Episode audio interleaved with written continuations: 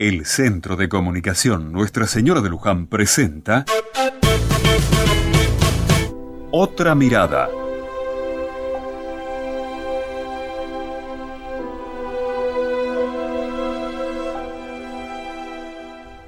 Hoy se celebra el Día de la Asunción de la Virgen María. En la capilla hay una misa especial con una procesión por el barrio.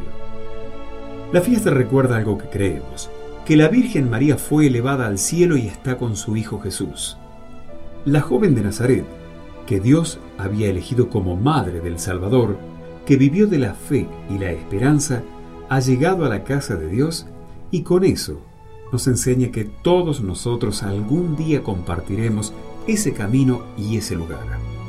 Porque nuestra meta es justamente esa, estar junto a Dios para siempre. Y nuestro camino nos debe llevar a eso.